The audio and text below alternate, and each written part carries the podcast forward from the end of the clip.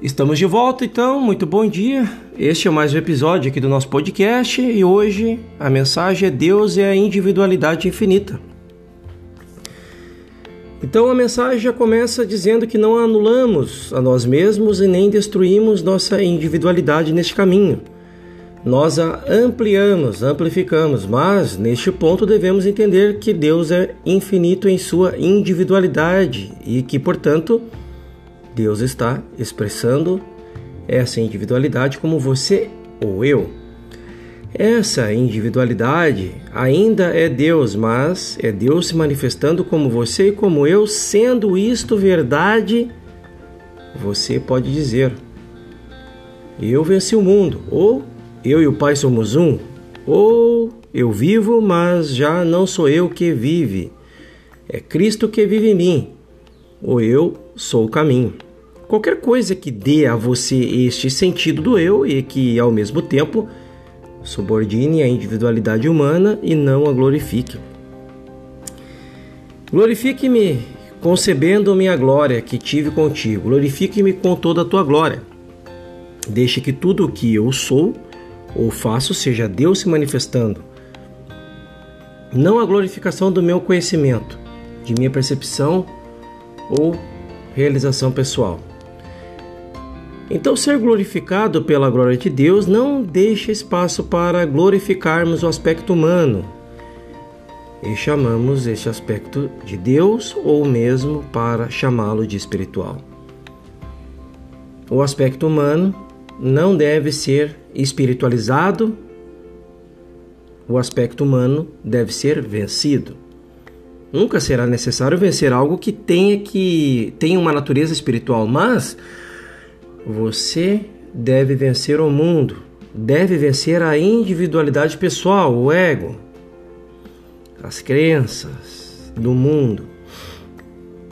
Deve entender o Mestre quando ele diz: Eu nada posso fazer por mim mesmo. Ele estava rejeitando seus próprios poderes pessoais, ou o pensar consciente e reconhecendo: O Pai que habita em mim é quem realiza as obras.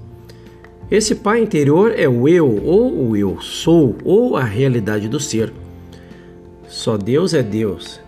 Este é o ensinamento do caminho infinito. Só Deus é Deus. O homem não é Deus. O caminho infinito nunca ensina que o homem é Deus. Mas Deus, sendo infinito, se manifesta como individualidade infinita.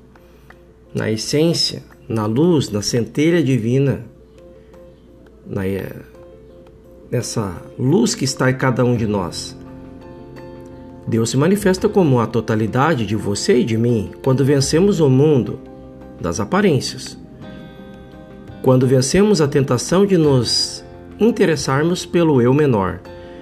Quando não estamos mais nos preocupando com essa individualidade pequena, não estamos não podemos dizer: Eu sou Deus, porque isso realmente é verdade. Até agora, nossa atenção no mundo esteve focalizada nas pessoas e nas coisas. Não fazia diferença a forma pela qual as coisas apareciam. A ênfase sempre esteve na saúde, na riqueza, na harmonia, no lar ou no companheirismo. A transformação que se faz necessária agora é uma reviravolta completa para onde o pensamento esteja focalizado em nossa consciência. E a habilidade de deixar essa consciência fluir de qualquer forma é necessária para o nosso desenvolvimento. Não nos preocupemos com coisa nenhuma, com pessoa alguma ou com qualquer demonstração. Nada que aparece do mundo dos efeitos é de nosso interesse. Isto não significa que estamos eliminando as pessoas ou coisas da nossa experiência. Pelo contrário, como o interesse pelas pessoas e coisas de, deste mundo diminui, geralmente nós é, as temos como mais abundância. Só que agora as utilizamos no sentido correto como ferramentas, como auxílios, como ajudas. Por exemplo, Se um anel chega até mim, eu uso e gosto dele, mas não há nenhum sentido de posse, nenhum sentido de desejo. Ele apenas vem para mim e eu o uso e gosto dele. Agora, a mesma coisa pode ser verdade quanto a roupas, bens materiais, casas, carros, amigos, pessoas, parentes, cônjuge. Pode ser verdade quanto muito verdade, qualquer tipo de relacionamento. O que quer que a consciência traga para mim, eu a uso e gosto, mas não há nenhum tipo de sentido de posse a pessoas, coisas ou circunstâncias.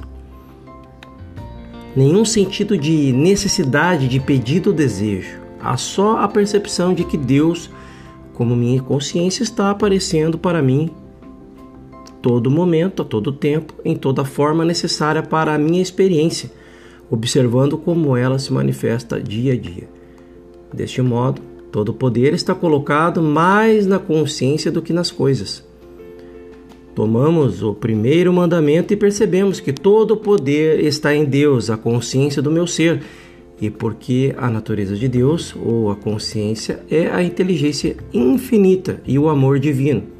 Dele, não só sabe de toda a necessidade antes de nós, como ele tem o amor necessário para suprir o que quer que seja preciso para a nossa manifestação.